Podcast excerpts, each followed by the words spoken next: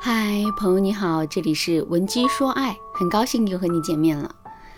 昨天我跟闺蜜逛街的时候呢，她一路上都在唉声叹气的，我很好奇她到底在为什么事情发愁，于是啊就问她说：“我看你一直在唉声叹气的，到底发生什么事了？”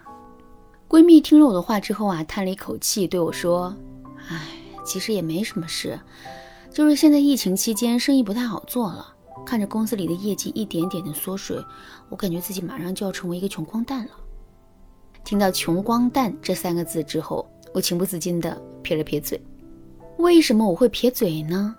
因为我这位闺蜜可是一个响当当的职场女强人，现在她的名下有两个大小不同的公司，每月的纯利润都有三百万了。虽然现在受到疫情的影响，他公司的业绩有所下滑，可尽管如此，他每个月的纯利润依然有两百五十万左右。这么丰厚的收益，是很多人一生都无法企及的。可是我闺蜜却说自己快成穷光蛋了，我能不撇嘴吗？可是撇嘴归撇嘴，我也清楚的知道我闺蜜所说的内心的感受完全是真实的。为什么这么说呢？因为我闺蜜啊是白手起家的，小的时候她的家庭条件很不好。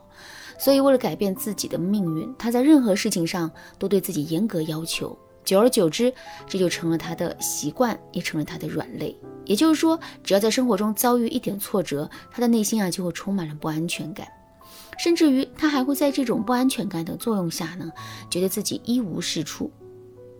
为什么我要给大家讲我闺蜜的例子呢？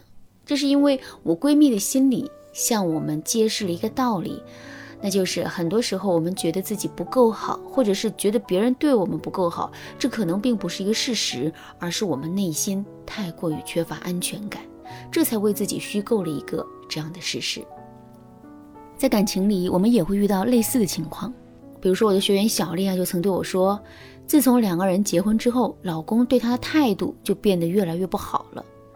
听到这个结论之后，我马上就让小丽详细的跟我描述一下她老公对她的态度到底发生了哪些具体的改变。结果呢，小丽支支吾吾的说了半天都没有说出个所以然来。为什么小丽说不出个所以然来呢？原因很简单，因为她老公对她的态度并没有明显的改变，只是小丽的心里啊很没有安全感，这才会一直疑神疑鬼的。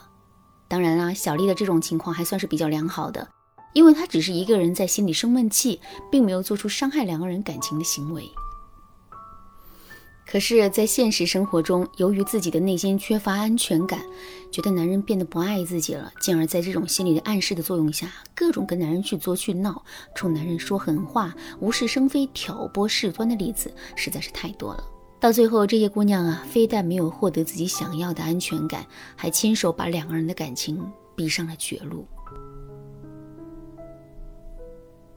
说到这儿，问题来了：如果你也是一个内心很缺乏安全感的姑娘，在两个人相处的过程中啊，总是感受不到男人对自己的爱，之后你该如何对自己做出调整呢？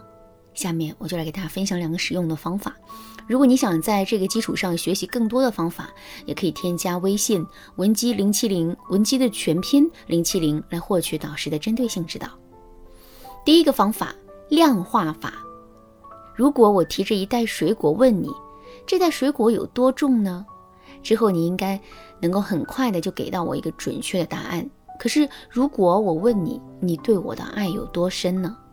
在面对这个问题的时候，你可能就会变得无所适从，甚至到最后说出一个“月亮代表我的心”的回答。为什么会这样呢？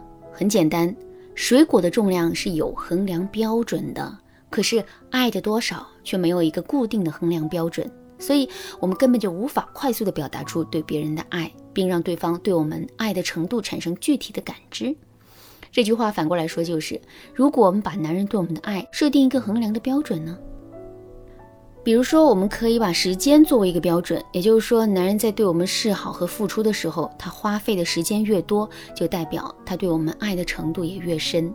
再比如，我们可以把金钱作为一个标准，一个男人在示好的过程中啊，给我们花了多少钱，这完全能够代表我们在他心目中的位置和地位。